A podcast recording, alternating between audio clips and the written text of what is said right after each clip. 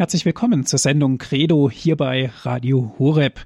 Ich bin Andreas Martin. Ich freue mich, dass Sie jetzt wieder eingeschaltet haben. Bald ist es soweit. Papst Johannes Paul wird heilig gesprochen. Santo subito. Papst Johannes Paul II. So haben wir diese Sendung benannt und über dieses Thema, über Papst Johannes Paul, über die Heiligsprechung, über das ganze Wesen von Johannes Paul sprechen wir heute mit dem Spiritual des Priesterseminars Karl Borromeum. Es ist Herr Spiritual Andreas Brüstle und uns aus Freiburg zugeschaltet. Herr Spiritual, herzlich willkommen. Guten Abend, Herr Martin. Guten Abend, liebe Hörerinnen, liebe Hörer. Schön, dass Sie jetzt mit dabei sind hier Gerne. in der Sendung, dass Sie uns so viele Informationen geben. Steigen wir doch direkt ein. Was ja. macht eigentlich Papst Johannes Paul II. so interessant? Hm. Gut, es sind äh, viele Seiten, die ich an ihm so interessant finde. Ich möchte vielleicht ähm, ja so beginnen von, von meinen eigenen Erfahrungen, also so biografisch ein wenig anknüpfen. Äh, ich habe ein Jahr, also Freisemester, die Externitas, also ein Auslandsjahr in Rom gemacht und das war noch zu der Zeit, als Papst Johannes Paul II. Papst war und ich muss gestehen, ich habe da äh, jede Möglichkeit irgendwie wahrgenommen, ähm, ihn zu hören, sei es jetzt bei der Mittwochsaudienz oder bei den verschiedenen Gottesdiensten. Interessant äh, finde ich, dass er so zum einen als Philosoph und Theologe eine ja, so eine intellektuelle Seite hatte. Ich habe auch seine Vorlesungen, die veröffentlicht wurden, die Lubliner Vorlesungen, so eines seiner Hauptwerke oder das Werk Person und Tat, wo er so über den Menschen nachdenkt. Das habe ich äh, zur damaligen Zeit, also ein Buch nach dem anderen von ihm verschlungen. Interessant finde ich bei ihm auch nochmal seine Marienverehrung, seine Marienfrömmigkeit, also dass er so sein Leben ganz von Maria hier äh, versteht, dass er da ganz in diesem Glauben, in dieser Haltung Mariens verwurzelt ist, eine ganz menschliche Seite. Was ich interessant an ihm finde, ist, dass er hat immer einen sehr wachen Eindruck gemacht, also bei den äh, Veranstaltungen, Audienz oder bei den Gottesdiensten, dass er ganz wach wahrgenommen hat, wer war jetzt da oder was für eine Atmosphäre ist da. Da hat er einfach ein ganz großes Charisma gehabt. Interessant finde ich da insbesondere im Blick auf seine Wachheit, ähm, so das Interesse für Politik, also wo es darum geht, die Würde des Menschen zu achten, sich für den Menschen einzusetzen, eines seiner großen Themen. Ja, und dann ganz interessant und äh, herausragend sind natürlich seine Reisen. Ich habe mich immer gefragt, da können wir später nochmal drauf kommen, warum hat er denn so viele Reisen gemacht? Und ich glaube, er hat so ein ganz großes Interesse an den Menschen vor Ort gehabt und auch so ein ganz großes Interesse an den Kulturen. Ja, und er hat auch Mut gehabt, sich in ganz unterschiedliche politische Systeme hineinzubegeben und ähm, da einfach auch als Papst, als Vertreter der Kirche präsent zu sein. Mhm. Der Papst hat sich also richtig eingemischt auch. Der ne? hat sich richtig eingemischt, ja. Also äh, so ich, äh, ich kann so sagen, das ist der Papst, mit dem ich eigentlich so äh, jetzt die meiste Zeit meines Lebens so gelebt habe, dadurch, dass er so ein, so ein langes Pontifikat ja. hatte. Ähm, und das hat mich auch sehr geprägt. Da hat mich seine Person sehr interessiert. Das hat mich sehr interessiert. Was sagt er denn so, so eigentlich? Und, und herausragend ist auch nochmal sein ökumenisches Zeichen, nämlich das große Gebet in Assisi. Äh, das war, äh, wo er auch nochmal einen eigenen Akzent gesetzt hat im Blick auf die Ökumene. Da können wir vielleicht später auch nochmal drauf kommen, nämlich so auf die Frage, dass das Einende in der Ökumene ist das Gebet. Mhm. Das fand ich so interessant. Also so ein paar Stichworte einfach, um so zu sagen, ja, was ist mein Bezug zu diesem Papst oder was finde ich an ihm interessant. Ja, ja. Herr Spiritual, jetzt haben Sie ja vorhin gesagt, Sie haben den Papst auch live erlebt in Ihrem Freijahr, ja. haben auch versucht, keine Audienz auszulassen. Wenn es irgendwie ging. Ja, ja klar. Aber wie haben Sie denn den Papst erlebt?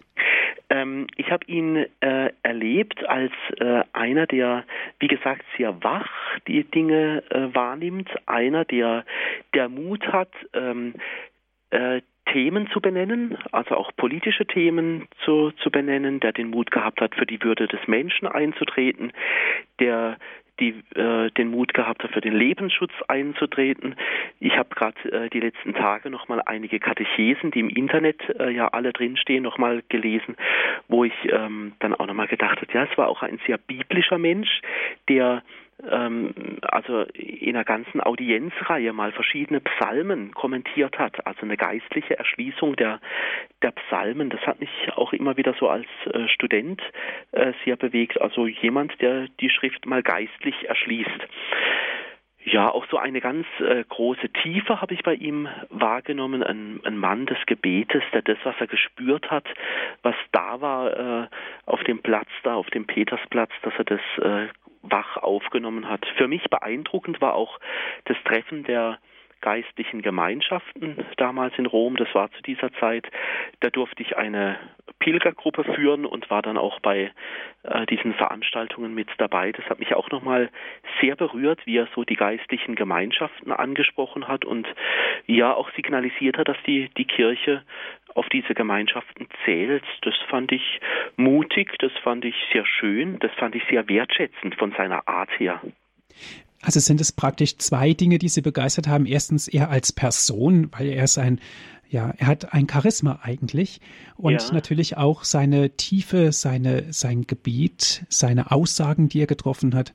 So diese beiden Teile? Ja, das kann man so sagen. Also das eine von, von seiner Person äh, her, dass er da ähm, ja auch ähm, ja gesammelt war innerlich. Ich empfand ihn als eine sehr starke Persönlichkeit, äh, der trotz, dass er da schon ähm, äh, teilweise sehr gebrechlich war, aber äh, innerlich sehr stark habe ich ihn erlebt. Und ich habe ihn, ich hatte immer so den Eindruck, das, was er sagt, das hat er meditiert, das hat er durchbetet, das hat er mit dem Herrn besprochen. Ja, das wäre so die Seite des Gebetes. Mhm. Das sind so meine persönlichen Eindrücke. Also auf der einen Seite eine starke Persönlichkeit, aber auf der anderen Seite auch jemand, der, der sehr stark meditiert, der sehr stark betet, wo, wo ja, jede Predigt irgendwie, da hat, hat man den Eindruck gehabt, das hat er durchgebetet. Hm, ja. Nicht dem Zufall überlässt, sondern. Ja, nicht dem Zufall überlassen oder nicht einfach so halt äh, geplant oder so oder ja. halt eine gute Predigt gemacht, sondern es war durchbetet. ja, super. Ein Vorbild eigentlich? Äh, für mich sehr stark ein Vorbild, ja. Mhm. Äh, und zwar würde ich sagen, ähm, ein Vorbild ähm, im Blick auf die Offenheit, also Interesse für die Menschen zu haben, Interesse dafür, äh, wie, wie andere Menschen den Glauben leben und danach zu fragen, ja, wie führt es zu Gott hin? Das wird mich, ähm, also so diese, diese Offenheit, das ist für mich ein Vorbild. Das andere Vorbild ist so diese Innerlichkeit, also zu merken, ähm, äh, ja, ich lebe nur vom Gebet her. Also Glaube oder so ist nicht machbar oder produzierbar oder so oder zu inszenieren, sondern lebt zutiefst so aus dem Gebet. Und vielleicht noch ein dritter Punkt, ähm, wo er für mich so zum Vorbild äh, wurde, ist äh, äh, dieser Mut, also zu sagen, äh, für den Glauben einzustehen, für, für die Würde des Menschen einzustehen. Auch wenn es weh tut auch wenn es weh tut und wenn es Mut kostet oder ja. wenn man hinstehen muss. Ja, genau, ja, genau. Ja, das sind so die Punkte, wo ich sagen kann, so spontan, ja, das sind Punkte, wo, wo Papst Johannes Paul II. für mich zum Vorbild wurde. Ja. Mhm. Ja, herzlichen Dank erstmal bis dahin. Sie hören die Sendung Credo hier bei Radio Hureb. Papst Johannes Paul wird heilig gesprochen, Santus Subito. Das war aus vielen Mündern zu hören. Gleich geht es weiter nach der kurzen Musik. Wir sind im Gespräch mit Herrn Spiritual Andreas Brüstle. Er ist der Spiritual des Priesterseminars Karl Borromeum aus Freiburg.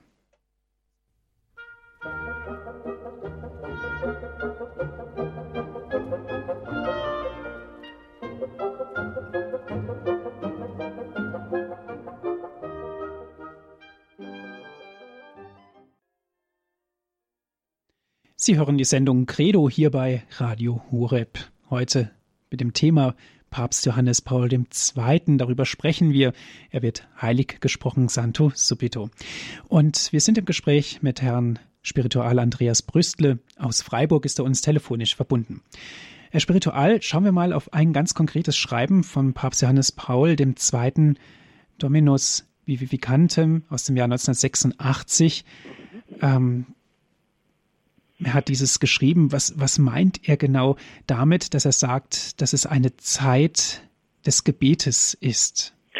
Ja, ich glaube, um so den, den Papst noch mal tiefer zu, zu verstehen, können wir doch mal hineinschauen in so das ein oder andere, was er äh, geschrieben hat. Und ähm, ein Beispiel wäre da tatsächlich Dominus Vivificantem. Und zwar, es ist ein Schreiben ähm, aus dem Jahr 1986. Ähm, es ist ein Schreiben also über den Heiligen Geist im Leben der Kirche in der Welt. Und ähm, da gibt es eine Passage, wo äh, Johannes Paul II. so, würde ich jetzt sagen, sein Herz öffnet, weil da da hat dieses Dokument eine ganz große Dichte, da, da merkt man, da spricht er über was ganz Wichtiges, nämlich über das Gebet. Das Gebet, ähm, so sagt er, das gehört für ihn zum, zum Leben des Christen einfach dazu und das Gebet ist die Quelle aus der wir leben. Er hat da ähm, einen Begriff äh, geprägt, also das Gebet ist sowas wie die Nahrung für das innere Leben, so sagt äh, Johannes Paul II.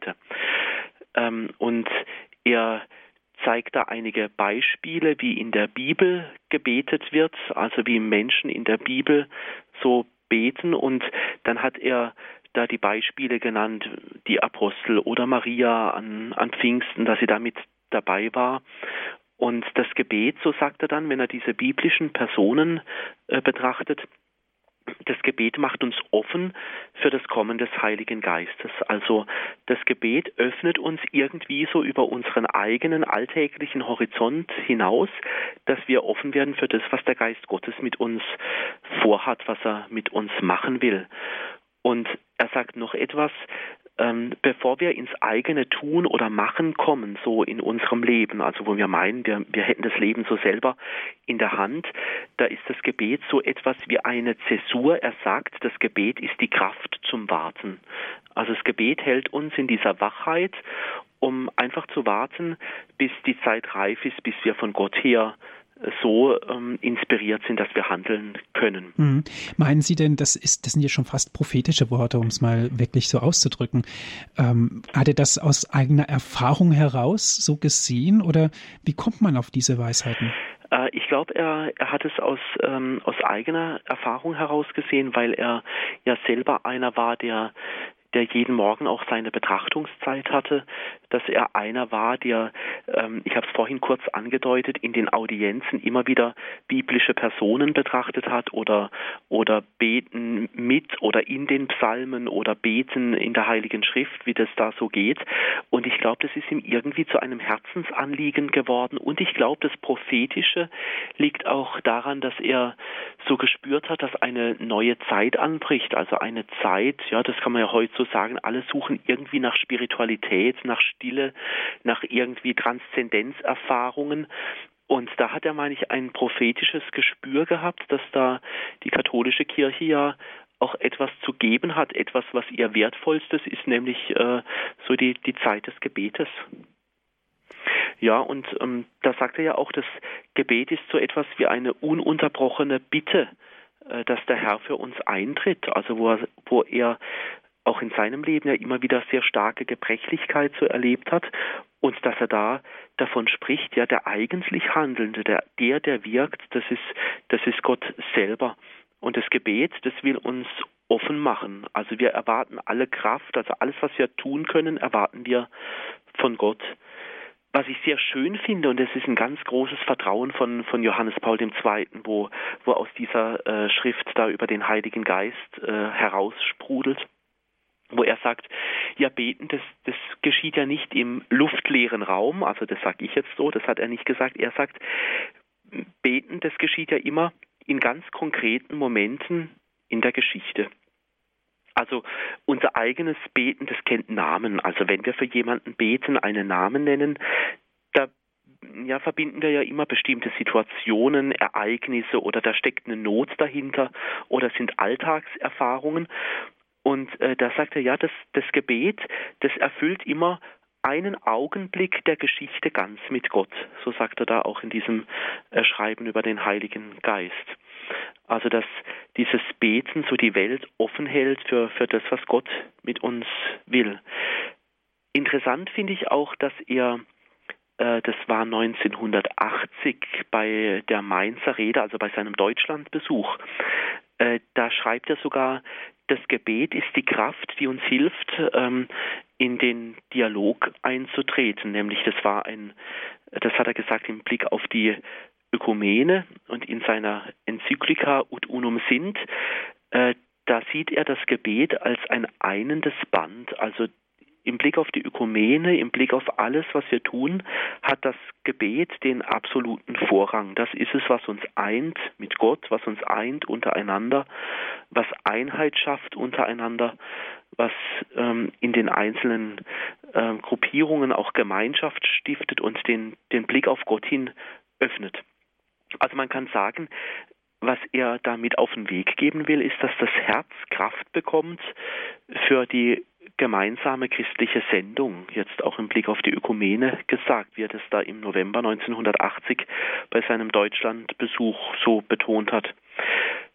Er sagt auch im Gebet, da hören wir nie auf zu suchen. Also wir sind in eine Suchbewegung eingetreten, wo das Evangelium uns hinführen möchte. Das finde ich das Wunderbare bei Johannes Paul II., wenn er so etwas sagt, dass er sagt, gut, ich weiß es ja auch nicht, wo es hingeht, aber ich vertraue auf die Kraft des Gebetes und dass uns da vom Evangelium her schon etwas geschenkt wird. Da würde ich auch sagen, wie Sie, Herr Martin, das gerade vorhin gesagt haben, das ist auch so etwas Prophetisches, dass er sagt, ich suche im Gebet, wo es ja mit der christlichen Botschaft hingeht, was das Evangelium mir sagen will. Also es ist ein betendes Umgehen mit der Heiligen Schrift, wo er auch so sagt, es ist ihm wichtig, das sagt er so in diesem Schreiben, dass er einfach nicht aufhören kann, sich in diese Bibeltexte hinein zu meditieren, weil er da merkt, da begegnet ihm Gott, da geht ihm immer wieder etwas Neues von Gott her auf. Mhm. Und ein Wesensmerkmal von ihm ist ja natürlich auch, dass er durch das Gebet praktisch schaut, was trennt uns und was eint uns, auch im Hinblick auf die Ökumene. Genau, ja. Also es ist so ein, ein Blick auf das Gemeinsame, äh, sieht er so eine Gebetstradition, die sich da äh, entwickeln kann, dass das Gebet ein Kernpunkt der Ökumene ist. Also dass es nicht nur um eine Konsensökumene geht, wie man so sagt, sondern um eine Ökumene des Gebetes, ein gemeinsames Suchen, ein, ein Warten, bis der Herr äh, uns da, da Wege, äh, gute Wege aufzeigt, wie das miteinander gut geht. Ja, unvergessen ist natürlich auch das, das Gebet in Assisi. Also wo es, ähm, ja, da ist es gelungen, also äh, gemeinsam ins Gebet zu kommen. Um, da hat die, die Welt in, in dieser Zeit so ein, ein Stück Frieden geatmet. Da hat die Welt Gebet geatmet, als da Johannes Paul II. da eingeladen hat, und dieses Gebet, das hat ja irgendwie gezündet, so dass man da heute noch davon erzählt und dass das heute noch sehr beeindruckt, welche, welche Kraft vom Gebet äh, ausgeht und dass im Gebet sich die, die verschiedenen ähm, Menschen, Religionen äh, einen können und ja und sich, sich öffnen nach oben hin. Sie hören die Sendung Credo hier bei Radio Horeb. Wir schauen auf Papst Johannes Paul II. Er wird heilig gesprochen. Gedanken dazu von Herrn Spiritual Andreas Brüstler aus Freiburg.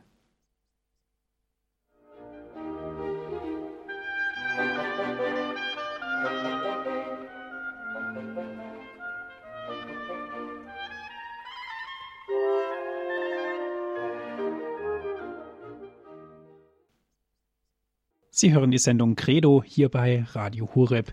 Heute sprechen wir Papst Johannes Paul II. Das ist heute unser Thema. Über die Heiligsprechung geht es. Wir sind im Gespräch mit Herrn Spiritual Andreas Brüstle aus Freiburg. Herr Spiritual, wir haben es eigentlich alle noch in den Ohren. Santo Subito mhm, kam aus ja. den Mündern. Warum war das eigentlich schon so sicher? Warum war das das Verlangen der Menschen? Ja, weil ähm, ich glaube, die, die Menschen haben sehr stark gespürt, ähm, er hat ein ganz großes Interesse für sie. Und ähm, das zeigt sich natürlich auch in den ganz vielen Reisen, die er gemacht hat. Ähm, also über seine Reisen oder über das Pilgern und Unterwegssein, äh, da äh, berichtet er ja auch, er denkt darüber nach, was das bedeutet, also zu reisen oder unterwegs zu sein, und zwar in einem Schreiben von 1987 in äh, Redemptor Mater. Äh, also das ist ein Schreiben über die, ähm, über die selige Jungfrau Maria in der pilgernden Kirche. Und äh, da denkt er über das Pilgern und über das Reisen nach und er sagt, dort, wo, wo man besucht wird oder wo, wo jemand den anderen besucht, äh, das ist ja auch im christlichen Sinne, ist es ja auch etwas, wo ganz viel von Gott mitschwingt. Äh, also ich bin wertgeschätzt oder ich kann jemanden trösten, ich kann mich für jemanden interessieren.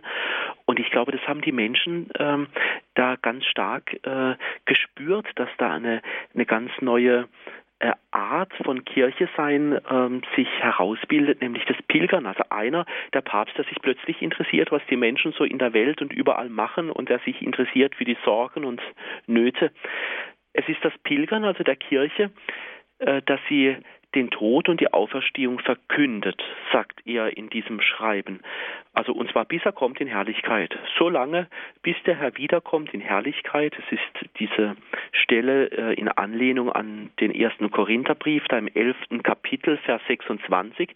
Das hat er sich irgendwie zu Herzen genommen und äh, hat sich so als großer Weltpilger verstanden.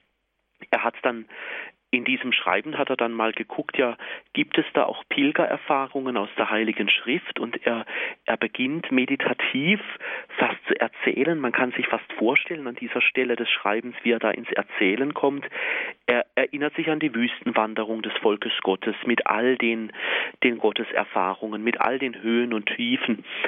Oder er denkt an andere Pilgererfahrungen, die zu Gotteserfahrungen wurden in der Heiligen Schrift. Er denkt nach über das Zweite Vatikanische Konzil, das da sagt, die Kirche ist immer auf dem Weg, die Kirche ist eine pilgernde Kirche.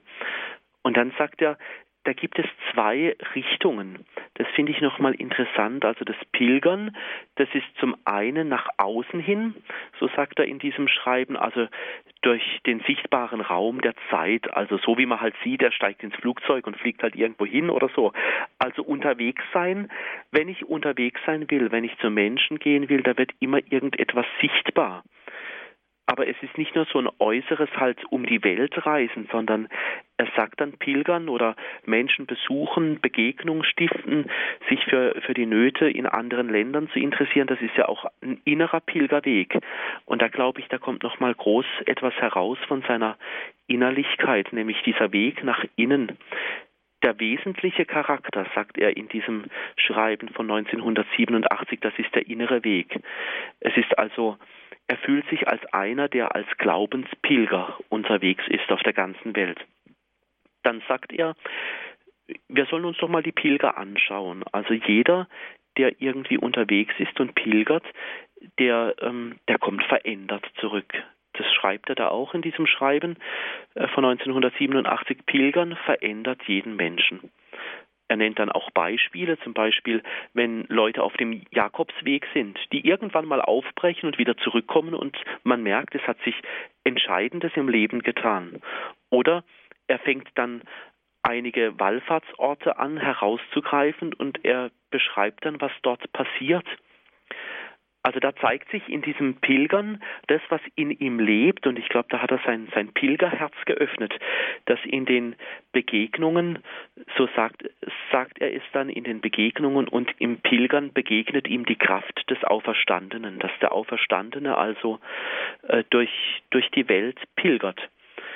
Er sagt, das Pilgern hat natürlich auch nochmal den Aspekt, ähm, ich kann natürlich in einer modernen Welt äh, jetzt im Fernsehen oder so irgendwie hören, was die Menschen bewegt, aber er schreibt da auch 1987, es ist was anderes, wenn er selbst dahin geht und die Bedrängnisse und Nöte vor Ort kennenlernt, wenn er hinter jeder Not ein Gesicht sieht. Und er sagt, wer pilgert, der ist auch unterwegs, um die Leute vor Ort zu stärken. Also er will wirklich von Angesicht zu Angesicht den Leuten von Jesus erzählen, will sie stark machen in ihrer Not, will er solidarisch sein, er will mit ihnen auf den Weg gehen. Und dann schreibt er, nachdem er das alles so meditiert hat, an dieser, also das Pilgern der Kirche, das Pilgern in der Bibel, was das Zweite Vatikanische Konzil sagt, was es für ihn persönlich bedeutet und das Pilgern des Auferstandenen durch die Welt, dann äh, dann kommt er plötzlich in diesem Schreiben drauf, ja, das ist die erneuerte Kirche. Also irgendwie ist in ihm etwas gewachsen, wo er sagt, ja, das ist vielleicht ein neuer Typ von Interesse zu zeigen. Das ist ein, ein neuer Typ von Kirche, wo für Erneuerung sorgt. Es ist ein neuer Typ von Kirche für Dialog. Es ist ein neuer Typ von Kirche, dass wir uns untereinander im Glauben vernetzen. Also die Kontinente sind näher gerückt durch seine Reisen. Er hat den Glauben erfahrbar und erlebbar gestärkt. Das Pilgern durch Raum und Zeit, so schreibt der Papst, da, da hat er dann ein Bibelwort noch ins Spiel gebracht. Selig ist, äh, selig ist die, die geglaubt hat.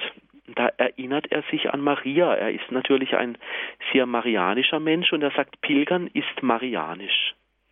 Also wie Maria in ihrem Glauben unterwegs war, so ist das Pilgern, also seine Reisen, ein Ausdruck von Vertrauen und Glaube, dass, ja, dass der Glaube wirkt, dass Gott wirkt. Und dann äh, umschreibt er so, wer glaubt, der pilgert eigentlich immer, der ist innerlich oder äußerlich unterwegs, der sucht, der, der will mit Menschen in Kontakt bringen, der will den Glauben irgendwo hinbringen. Und er sagt dann auch, nur wer glaubt, geht für die Botschaft Gottes in die ganze Welt. Aus eigener Kraft tut man das fast nicht. Pilgern zeigt also immer auch, und das schreibt er so auch, das ist ein lebendiger geistlicher Austausch, wo er sagt, bei allem, was er da erlebt oder was die Pilgererfahrungen sind, da erlebt er die Großtaten Gottes. Das hat er dann verknüpft mit diesen Großtaten Gottes, wo die Apostelgeschichte so davon erzählt. Und der Papst sagt auch, dass dieses Wort Gottes ja schließlich zu den Menschen kommen will und dass das auch eines seiner Aufgaben ist. Und auch da denkt er wieder marianisch in diesem Schreiben, weil er sagt, es ist wie bei der Verkündigung an Maria. Also das Wort, das nimmt Maria auf und dann nimmt das Wort seinen Lauf. Also wo das Wort hingetragen wird, dort kann es ankommen. Und dort, wo jemand lebt, wo jemand Begegnung stiftet, wo man sich erzählt, miteinander glaubt, da kann ich dann auch sagen, sieh, ich bin die Magd des Herrn. Also so wie Maria es getan hat, ich habe diese Kraft nicht aus mir, sondern ich stehe im Dienst eines anderen. Also unterm Strich, warum er so viel gereist ist, er versteht seine Reisen ganz geistlich, also ganz von Maria her, die das Wort in die Welt getragen hat, also ganz von ja von der Heilsgeschichte her. Und deshalb war er wohl in der ganzen Welt auch unterwegs und dieses Pilgern ist seit Johannes Paul II. so der Kirche irgendwie wieder neu eingepflanzt worden. Und er sagt es auch äh, sehr schön, also wir Christen, wir sind so etwas wie Weltbürger. Äh, so kann man sagen. Also wir sind nicht auf irgendeinen Landstrich oder auf irgendeine Gegend halt reduziert. Wir leben halt überall. Wir sind zerstreut. Und gerade dann ist wichtig, dass Begegnung stattfindet. Es ist so, dass wir zueinander pilgern und uns immer wieder diese Erfahrungen im Glauben sagen. Und das Leben ist an allen Orten, so sagt er es, das ist ein Zitat von ihm, eine Pilgerschaft im Glauben. Wir sind das ganze Leben irgendwie pilgernd unterwegs. Und dann sagt er noch, ja, aber es war ja nicht nur so wie bei Maria, die das Wort Gottes in die Welt getragen hat. Er denkt dann noch in diesem Schreiben, wenn er an das Reisen und Pilgern denkt, an Abraham. Der sagt, gegen alle Hoffnung hat er geglaubt, so wie es der Römerbrief im vierten Kapitel sagt, er ist einfach aufgebrochen mit einer Verheißung. Ich weiß nicht, ob er immer gewusst hat, was ihn da in den anderen Ländern erwartet, aber so eine Abrahamsverheißung, die sehe ich in Johannes Paul II. auch. Er ist einfach aufgebrochen, ohne zu wissen, wie wird es, wird die Botschaft angenommen, wie werde ich aufgenommen. Er ist gepilgert mit dieser Verheißung und hat verkündet. Und ihm wurde da wohl auch etwas von Gott hier geschenkt, nämlich, ähm, dass er zum Zeugen wurde. Und es ist etwas Ähnliches passiert wie bei Abraham. Er ist derjenige, der Verheißung bringt und es ist derjenige, der Hoffnung in die ganz vielen Länder gebracht hat. Und dann denkt er immer noch weiter, also er ist da sehr meditativ und sehr reflektiert, wenn er über seine Reisen nachdenkt oder über das Pilgern, dann sagt er, diesen Begriff hat er geprägt, es gibt so etwas wie eine Geografie des Glaubens. Also der Papst freut sich über die Vielfalt des Glaubens, die es so gibt in der ganzen Welt. An jedem Ort, in jeder Kultur gibt es wieder andere Ausdrucksformen des Glaubens. Und wenn man mal so an die Gottesdienste, an die Begegnungen denkt, die waren ja ganz vielfältig gestaltet. Und darüber, da hat er wohl auch eine ganz große Freude empfunden. Also Johannes Paul II. Er freut sich, wie die Kirche lebendig ist, er freut sich, wie die Kirche ganz unterschiedliche Kulturen erfüllt und er freut sich, dass gerade darin der Glaube so stark da ist. So viel vielleicht zu seinen Meditationen zum Pilgern und Reisen, was man so aus dieser Schrift ein wenig herauslesen kann. Mhm.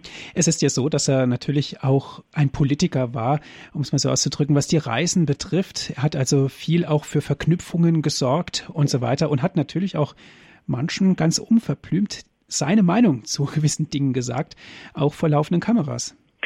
Ja, er hat die die Chancen hat er äh, genutzt, die er hatte und äh, er stand äh, für für diese christliche Botschaft, für die Würde des Menschen, für ein Thema, das wir an andere schreiben von ihm oder andere Predigten von ihm, wo es sehr stark um das Thema der Gerechtigkeit geht oder um um Gleichheit oder um äh, äh, Verteilung der gerechte Verteilung der Güter.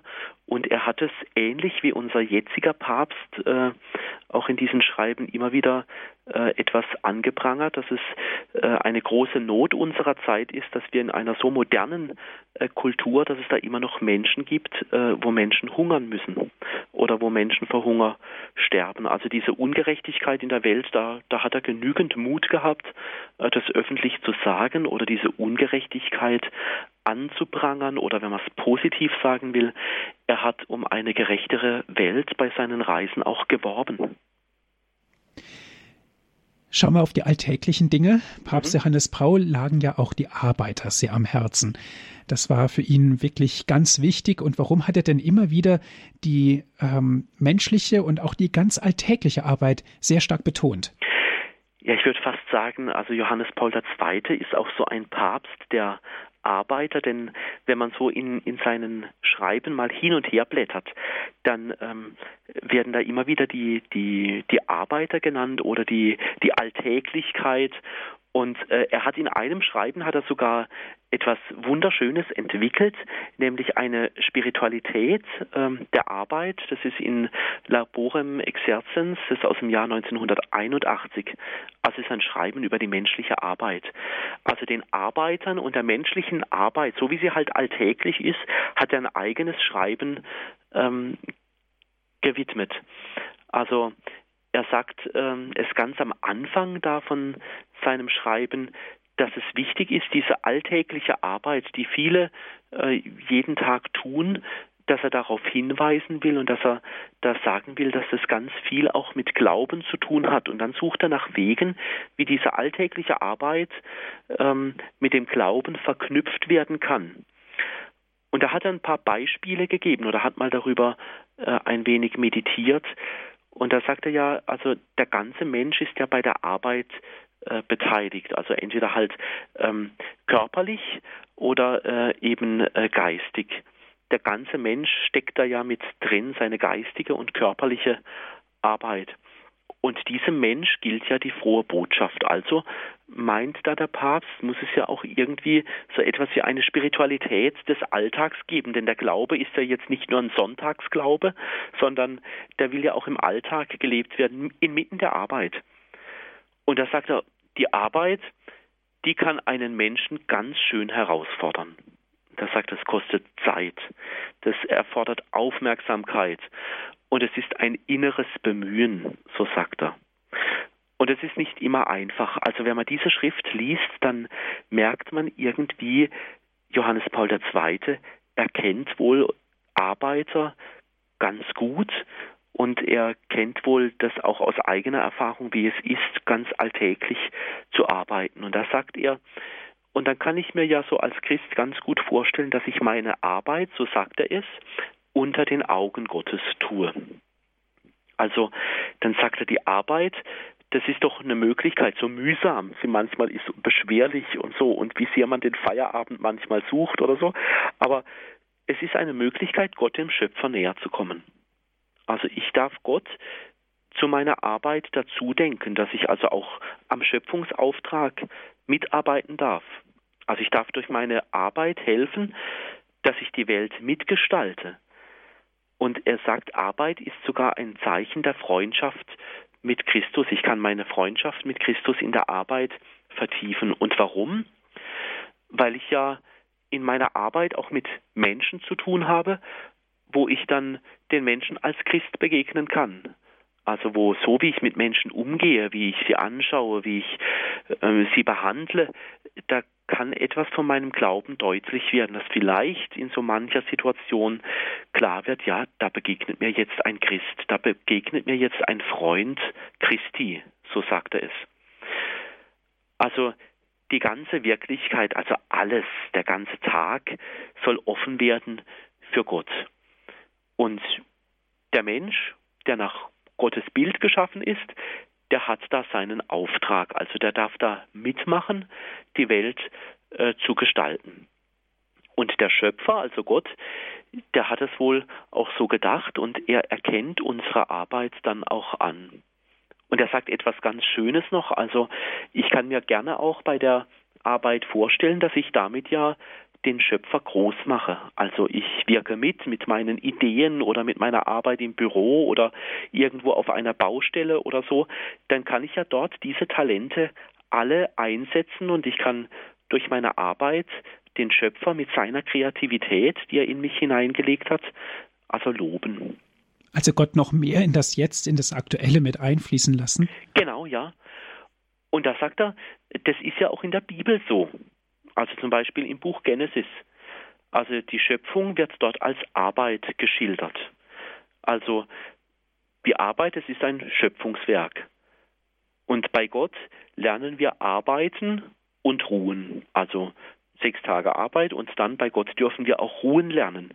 Da hat der Papst, also Johannes Paul II., hat dann nochmal gesagt, vielleicht ist es auch eine Aufgabe unserer Zeit in einer sehr von Arbeit geprägten Welt, auch das Ruhen Gottes neu zu lernen. Also nicht nur zu arbeiten, sondern auch diese Zeiten der Erholung ähm, wert zu schätzen. Oder dann, ähm, dann nimmt er noch Bezug auf die Offenbarung des Johannes, wo es dann heißt, äh, dort groß und wunderbar sind deine Taten, Herr, Gott und Herrscher über die ganze Schöpfung. Also auch da die Taten, die Gott vollbracht hat. Also, dass Gott wunderbar gearbeitet hat. Und diese Fähigkeiten oder diese Kraft, die, die da jeder so jeden Tag in die Arbeit steckt, da sagt der Papst auch, das macht ja auch einen Mensch voll mit Würde. Also ich darf am Schöpfungswerk Gottes teilhaben. Das wiederholt er immer und immer wieder, fast in jedem Abschnitt wiederholt er das. Das scheint ihm wohl ganz wichtig zu sein, dass wir eine ganz große Würde bekommen dadurch, dass wir am Schöpfungsauftrag teilhaben. Und dann ist es auch ein Privileg, also auch Mensch zu sein, also da Gott helfen zu dürfen, sage ich jetzt mal. Und dann sagt er auch was Wunderbares, wir ahmen ja auch Gott nach, mit unserer Arbeit und mit unserer Ruhe. Also wir sind ja auch in diesen Rhythmus, wie die Schöpfungsgeschichte so erzählt, in diesen Rhythmus von Arbeit und Ruhe hineingestellt. Wir sind also Nachahmer des Schöpfungswerkes Gottes, sagt er so. Dann sagt er noch eine Bibelstelle von Christus her, denkt er dann, denn es heißt, mein Vater ist immer noch am Werk. Also auch da Christus nimmt diesen, diese schöpferische Kraft auf. Es ist die Kraft, ähm, von Jesus her, der die Herzen heilt, so sagt der Papst. Oder es ist die Kraft des Schöpfungswerkes, Gerechtigkeit in die Welt zu bringen. Ja, und der, der Papst versteht also die Arbeit nicht nur zuerst vom Profit her, also was habe ich auf meinem Konto oder was kann ich mir alles leisten, sondern der Papst versteht die Arbeit auch ganz vom Menschen her, von seinen Fähigkeiten, von seinen Talenten, wie er sich mühen kann, und was auch schön ist, es kommt dann eine ganze Passage, da, da lobt er die Arbeiter, ähm, also die Arbeit und die Arbeiter, äh, wie sie in verschiedenen Situationen eben da sind. Er würdigt zum Beispiel die Frauen und Männer, die sich jeden Tag mühen, die jeden Tag zur Arbeit gehen, um den Lebensunterhalt zu erwerben. Er würdigt die Menschen, die, die sich persönlich für verschiedene Dinge engagieren. Und er sagt, was unsere Zeit auch braucht, ist, dass die Arbeit Wertschätzung erfährt. Und ich glaube, das ist eine Stärke vom Papst, dass er die Leute wahrgenommen hat. Also sie fühlen sich in ihrer Arbeit und mit dem, was sie tun, wertgeschätzt. Ich glaube, deshalb lieben viele Leute auch äh, Johannes Paul II., weil sie gespürt haben, der nimmt mich wahr und in dem, was ich tue, der findet es gut. Und da sagt er, gerade in Bezug auf die Wertschätzung des Menschen braucht es eine Spiritualität der Arbeit. Also eine Spiritualität, die aufmerksam wird auf das, was Menschen können. Heute wird man vielleicht sagen, was für Ressourcen sie in sich tragen, was für Charismen oder wofür sie sich alles einsetzen. Ein anderer Gedanke wäre noch von ihm, dass er sagt, es engagieren sich so viele Leute und er sagt, da passiert etwas Wunderbares in den Herzen der Menschen. Er nennt dann das Stichwort Verantwortung. Also jeder, der sich ja irgendwo engagiert, der übernimmt dann Verantwortung. Und da sagt er, das ist doch wunderbar, wie sich da der Schöpfungsauftrag Gottes weiter fortpflanzt, wenn Menschen durch das, was sie können, in einem bestimmten Bereich Verantwortung übernehmen. Da sagt er, ja, wir sind da auf dieser Erde, dass wir auch füreinander mit dem, was wir können, wie wir uns einbringen, füreinander Verantwortung übernehmen.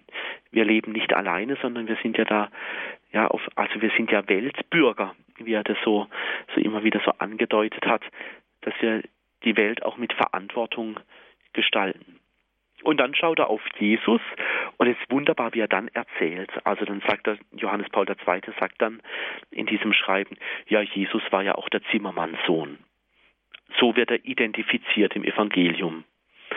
Dann sagt der Papst, Jesus war ein Arbeiter.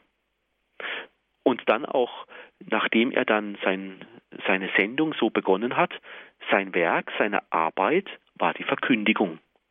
Verkündigung ist also Arbeit, sagt er auch. Wenn wir also jeden Tag von Jesus erzählen, in Gottesdienst gehen, wenn wir uns mühen, den Glauben weiterzugeben, dann ist es so eine Arbeit aus dem Glauben. Also jeder kann da mitmachen. Dann sagt er, dann beginnt Jesus das Evangelium zu verkünden. Also er ist auch selbst ein Mann der Arbeit, der auch immer wieder sehr viele Beispiele äh, aus dem Handwerk ähm, ja, ähm, mit hineinnimmt. Und Jesus mahnt sogar für übertriebener Sorge. Also alle, die zu viel arbeiten oder meinen, sie könnten sich selbst erlösen oder so, da mahnt Jesus. Oder Jesus verwendet das Bild aus der Arbeitswelt, mein Vater ist der Winzer. Oder er hat die Arbeit in seine Verkündigung hineingenommen, wenn er da erzählt zum Beispiel vom Hirten. Also diese Arbeits, also diese Berufe, die er verknüpft mit äh, seiner Botschaft. Der Papst sagt dann, schauen wir doch mal ins Alte Testament, wie sehr da die Arbeit vorkommt, die verschiedenen Berufe, der Arzt, der Apotheker, der Kunsthandwerker, Schmied, Töpfer, Landwirt, der Gelehrte, der Seefahrer, Bauarbeiter, Musiker, der Hirte und der Fischer. Das sind die Berufe, die Papst Johannes Paul II. aus dem Alten Testament so herausgefischt hat. Oder auch Jesus in seinen Gleichnissen, er, er nimmt ja auch sehr viele Arbeiter, um einen Vergleich mit dem Reich Gottes zu machen. Ich habe es erwähnt, der Hirte oder der Landwirt, der Arzt, Seemann, der Hausherr, der Diener, der Verwalter, der Fischer, der Händler, also Arbeiter. Dann sagt der Papst, also das Apostolat, also das, was wir für den Glauben tun, das vergleicht Jesus eigentlich immer mit den Berufen, die es halt so gab, also mit körperlicher Arbeit, zum Beispiel Ernte oder mit Fischfang. Dann sagt der Papst Johannes Paul II. auch Paulus, er war Zeltmacher. Er hat sein selbstverdientes Brot gegessen. Also die Arbeit, die formt die Gesellschaft. Die Gesellschaft wird also durch unsere Arbeit, da ist der Papst davon überzeugt, richtig durchsäuert, so von Jesus her. Und auch die Arbeit, die formt uns Menschen. Also wir dürfen Neues lernen, wir dürfen mal irgendwie eine Fortbildung machen, wir dürfen am Fortschritt mitwirken. Fortschritt äh, bewertet Papst Johannes Paul auch als etwas Positives, wenn, ich, wenn es nicht der Würde der Menschen widerspricht. Und der Mensch darf da immer wieder neu auch wachsen. Und dann sagt er, jede Arbeit ist natürlich nicht nur schön, sondern jede Arbeit ist mit Mühe verbunden. So sagt das dann. Also es ist halt Alltag. Und was brauchen wir dazu? Da wünscht er uns den Segen für unsere Arbeit.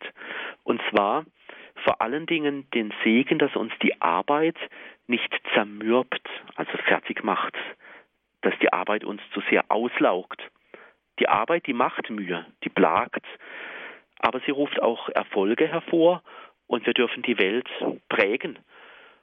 Und dazu sagt er, braucht auch die Arbeit oder eine Spiritualität der Arbeit oder der Arbeiter braucht er auch insbesondere auch den Segen Gottes.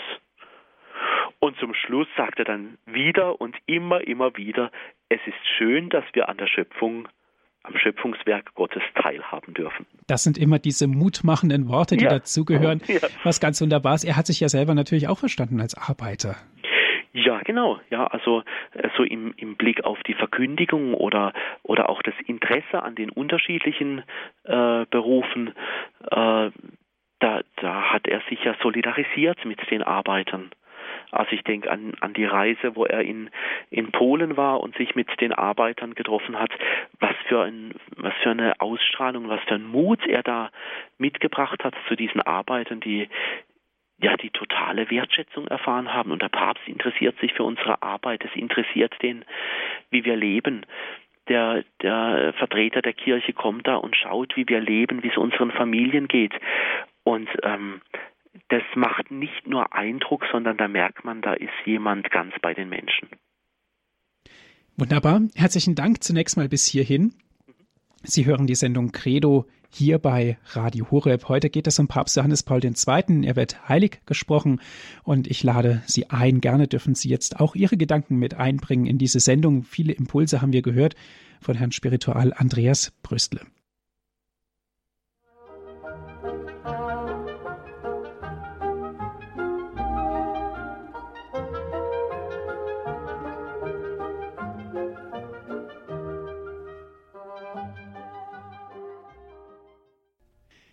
Sie hören die Sendung Credo hier bei Radio Horeb Santos Subito. Papst Johannes Paul II. wird heilig gesprochen. Gedanken dazu haben wir gehört von Herrn Spiritual Andreas Brüstle aus Freiburg. Und gerne dürfen Sie jetzt sich auch mit einbringen in diese Sendung. Herr Spiritual, eine erste Zuhörerin darf ich begrüßen. Mhm. Es ist Frau Fechler. Sie ruft an aus Ankum. Guten Abend, Frau Fechler. Grüß, guten Abend, Herr Martin, und grüß Gott und guten Abend, Herr Spiritual. Grüß Gott, Frau Fechler. Ähm, Sie haben zuletzt, äh, wurde ja sehr viel über die Arbeit gesprochen. Ja. Und es war dann mehr so die, die Arbeit der Berufstätigen, eigentlich die Berufe, Landwirt, alle, die so zum Gemeinwohl beitragen. Mhm. Ähm, ja, in der Zeit, wo sie noch wirklich auch arbeiten können. Aber für jeden kommt ja irgendwann doch mal der Zeitpunkt, wo er eben nicht mehr so für die anderen oder in einem Arbeitsbetrieb stehen kann. Ja. Und dann frage ich mich ja nun auch, ich bin ja nun auch schon älteren Datum, wenn ich mhm. jetzt äh, da draußen, also ich habe jetzt nicht immer einen Garten gehabt, aber den habe ich jetzt mhm. mal mhm. da draußen äh, Rasenmäher oder mhm. sonst was, alles was ich draußen mache, natürlich auch zu Hause im Haus, was man machen muss. Das ist ja auch alles Arbeit. Und wenn ich ja. das, wenn ich da auch sage, alles zur Ehre Gottes, was man ja auch da öfters sagen muss, wenn einem das andere eine oder andere nicht so mhm. schmeckt, mhm. Äh, dann ist das doch auch ein, auch ein Gewinn, kann das doch auch sein für immer noch für das Gemein, für für die anderen mit. Ähm, natürlich ist das, äh, wenn man richtig so im Berufsleben steht, es ist ja auch viel Stress dabei. Äh, aber im Grunde ist doch jede Arbeit, jeder kleine jede Arbeit ist, kann doch, klein, auch die niedrigste und die kleinste, die kann doch zu Ehre Gottes sein und kann auch ein Segen für andere sein und für ein selbst. Da haben Sie auch vollkommen man, recht, ja, genau. Gerade auch wenn man älter wird. Und ja. ich habe hier so ein. Büchlein von Johannes Paul II. Das ist ja. schön, ihr seid Ach. ein Segen. Das sind ja, Worte genau. an die älteren Menschen. Genau. Und es ist natürlich dann schwer, wenn man im Altenheim sitzt und gar nichts mehr tun kann. Und den ganzen Tag können, die, können sie auch nicht beten. Sonst haben sie ja dafür viel mehr Zeit jetzt. Es wird auch nicht so bedacht. Aber dann ist es natürlich schön, man noch irgendwas, eine Handarbeit oder irgendwas, aber es wird auch mhm. wenig, mhm. noch mhm. zu wenig angeregt ja. dazu. Ja, ja das, ja. ich wollte jetzt nochmal betonen, also jede Arbeit kann man auch zu Ehre Gottes machen, auch nicht nur diese berufstätige, ja, das, das, das, äh, davon sind Sie ja auch überzeugt, glaube ja, ich. Ja, genau, ja. Ich glaube, da äh, hat, ähm, also zum einen bin ich davon überzeugt, ja, dass jede, jede Arbeit zur Ehre Gottes äh, geschieht. Äh, und ich äh, finde etwas Wunderbares, äh, gerade im Blick auf die Arbeit, dass sich da Johannes Paul II. auch noch innerlich entwickelt hat. Was ich jetzt erzählt habe, das stammt ja alles aus dem Jahr 1981. Wenn wir da mal ähm, spätere Schriften oder Predigten oder so von ihm anschauen, wo er dann auch sehr stark nochmal betont, also Leute, die jetzt nicht im Arbeitsprozess drinstehen, dass die genauso ihren Dienst tun, wo sich ähm, Aufgaben wandeln, aber alles letztendlich zur Ehre Gottes äh, geschieht. Bis hin, was er ja selber am eigenen Leib äh, erfahren hat, äh, bis zu Krankheit, ähm, Gebrechlichkeit, äh, wo, wo dann in, in späteren Schriften, also dann äh, wirklich viel später, äh, nach 1981, erst dann auch nochmal ähm, ja, wie ist es, wenn jemand nicht beten kann? Oder wie ist es dann mit der Würde der Person? Oder wie ist es dann, wie verstehe ich mich dann, wie ist dann mein Lebenssinn. Ähm, das ist jetzt eine, eine eher frühere Schrift, wo ich da nochmal drauf eingegangen bin, aber er kennt äh, das, was Sie, Frau Fechler, gesagt haben, das kommt äh, in, in späteren Schriften, kommt es viel stärker nochmal äh, vor. Also er hat es durchaus äh, sehr stark mitbedacht und auch am eigenen Leib ja auch erfahren. Mhm. Ja, gut, herzlichen Dank zunächst ah, ja. an Frau Fechler für Ihren Danke. Anruf. Alles Gute. Gottes Segen, österliche Zeit noch. Wiederhören. Tschüss. Und jetzt geht es weiter mit Frau Dülz aus Mainz ruft sie an. Grüß Gott, Frau Dülz. Grüß Gott, Herr Martin, grüß Gott dem Referenten. Gott, Was Sie gesagt haben zur Arbeit, das ist sicher sehr wichtig. Ähm, das hätten aber auch andere Päpste sagen können und haben Sie gesagt. Also ich hatte die Freude 1995 mit einer geistlichen Frauengruppe äh, Johannes Paul persönlich zu begegnen. Es waren 200 Frauen aus mhm. allen Ländern, die mhm. ein geistliches Leben führen. Mhm. Und er hat einen Vortrag gehalten. Ich habe ihn in der Hand halte ihn in Ehren. Er ist schon ganz zerflettert, weil ich ihn so oft lese. Erwidert die unendliche Liebe Christi mit eurer totalen und ausschließlichen Liebe. Also was er mhm. auch ähm, in Schriften gesagt hat zu der Polarität Christus Ecclesia. Aha. Und was im Epheserbrief zur sakramentalen Ehe steht, der Mann ähm, steht für Christus und die Frau für die Ecclesia, was für die sakramentale Ehe, die auch heute sehr äh, angegriffen wird. Ähm, und dann der Bezug zu Maria, die Mutter der Kirche. Also diese Dimension ist für mich vor allem Johannes Paul gewesen. Ich muss Ihnen ja. gestehen, ich bete täglich zu ihm, seit ja. er selig gesprochen ist. Mhm. Er hat mir auch äh, schon mal geholfen. Ich bete auch zu ihm für andere Menschen, die sich meinem Gebet anvertraut haben. Äh, diese äh, Sache mit der Arbeit, die will ich gar nicht äh, kleinreden, aber äh, diese mystische Dimension, die er hatte von der Ekklesiologie her, die halte ich für ganz zentral bei ihm, mhm. auch was er über das Gebet äh, sagt, ja. äh, die ähm, Lebensgemeinschaft mit Christus, also für diese Frauengruppe, die bei ihm war. Er war 95 schon gezeichnet von der Krankheit, ja. aber er konnte noch den Vortrag halten. Er hat noch versucht, mit jeder zu sprechen. Wir waren da oben in, in diesen Räumen, also ist mir unvergesslich. Das ist für mich, als wäre es gestern gewesen. Ja. Was hat Sie so am stärksten geprägt aus der Begegnung mit ihm? Äh, am, am stärksten hat so mich geprägt, dass er in diesem Vortrag da sein wollte für Frauen, äh, die sich Christus ganz schenken. Toll. Und äh, wie sehr er da eine Einfühlung, eine Empathie hatte mhm. und das eben durch die ekklesiale Dimension einer Lebensform, die in dem Fall gegeben war bei diesen Frauen, mhm. ähm, Christus, Ecclesia und äh, das Bild der Ehe, was dann auch in der Mystik und der großen äh, mittelalterlichen Mystik äh, zum Tragen kommt, das hat er alles aufgeschlüsselt. also es ist unvergesslich, ja. Diese nach außen äh, gerichteten Dinge sind auch wichtig, aber er ist für mich ein großer Mystiker gewesen. Ich habe ihn 1980, äh, ein Jahr vor dem Attentat in. Mainz erlebt, mhm. im November. Da saß man da in schrecklichem Wetter auf irgendeinem Hocker äh, mhm. im Matsch. Das mhm. war alles egal. Auf einmal ist er dann eingeflogen, ja. ja. Und da hat sich die Atmosphäre geändert. Ja, ja. Und ja. 95 war halt die persönliche Begegnung. Er hat mir die Hand gegeben und ein paar Worte gesprochen und ich zu ihm. Äh, das, ich habe auch Fotos noch davon. Da werde ich jetzt ein Foto einrahmen lassen, äh, direkt nach der Heiligsprechung. Er bedeutet mir unendlich viel in seiner Mystik, auch in seiner Fürsprache, die er jetzt äh, ja für alle, so man ihn anruft, in Bewegung setzt. Ich ja. halte ihn dafür sehr mächtig. Ja. Mhm. Dann können Sie ein richtiger Festtag feiern, wenn Sie ihn selber erlebt haben, wenn ja. er heilig gesprochen wird ja, und ja. er Ihnen so, das ist für so mich viel auch Wichtiges ins Herz gelegt hat. Das ist für mich ein Festtag. Schön. Ich gehe in die Vorabendmesse und Aha. damit ich eben am Fernsehen das live mitbekomme und äh, es hat ja vor Monaten schon geheißen, also sämtliche Hotelbetten und Gästehäuser sind ausgebucht, ja, alles dicht. weil er, äh, was mich immer traurig gemacht hat, dass er in den deutschsprachigen Ländern so angegriffen wurde, mhm. weil er in ethischen Fragen halt unerbittlich war. Mhm. Äh, man kann nicht auf Probe lieben. Ich, ich mhm. höre ihn noch, ja. ja. Also ähm, man behält ja Stimmen, nicht? Mhm. Und das ja. ist ja schon lange her, jetzt 95. Mhm. Ja. Aber ich höre ihn noch äh, manche Sätze, auch wenn ich den Vortrag nochmal lese, als stände er neben mir, ja. Mhm. Ja. Ja, wunderschön. Frau Dölz, herzlichen Dank für Ihren Anruf. Ja, bitte schön. Für Ihren Beitrag in diese Sendung. Auf Wiederhören. Auf Wiederhören. Gnadenreiche österliche Zeit. Das wünschen wir Ihnen Dankeschön. auch. Danke. Ja, das waren doch jetzt auch wunderbare Zeugen gewesen. Mhm. Also wirklich mhm. wunderschön hat es jetzt auch die Sendung bereichert. Und jetzt schaue ich auf die Uhr und sehe schon, dass die Sendezeit abgelaufen ist. Wir könnten wahrscheinlich noch den ganzen Abend ja, weiter genau. darüber reden. Ja. Herr Spiritual, zunächst einmal ganz herzlichen Dank an Sie, dass Sie sich die Zeit genommen haben und ähm, uns auch so viel gesagt haben über Papst Johannes Paul II. Vielleicht auch einige Dinge, die wir schon wissen, aber die uns nochmal ganz neu in das Bewusstsein gerufen werden, in das Jetzt sozusagen, mhm. Weil Papst Johannes Paul ja auch heilig gesprochen wird. Ja. Mhm. Es ist und war einer von uns schließlich. Genau, ja. Aha. Ja, und danke auch an Sie, liebe Zuhörer, dass Sie mit dabei gewesen sind. Wie immer gibt es die Sendung auch zum Nachhören auf CD.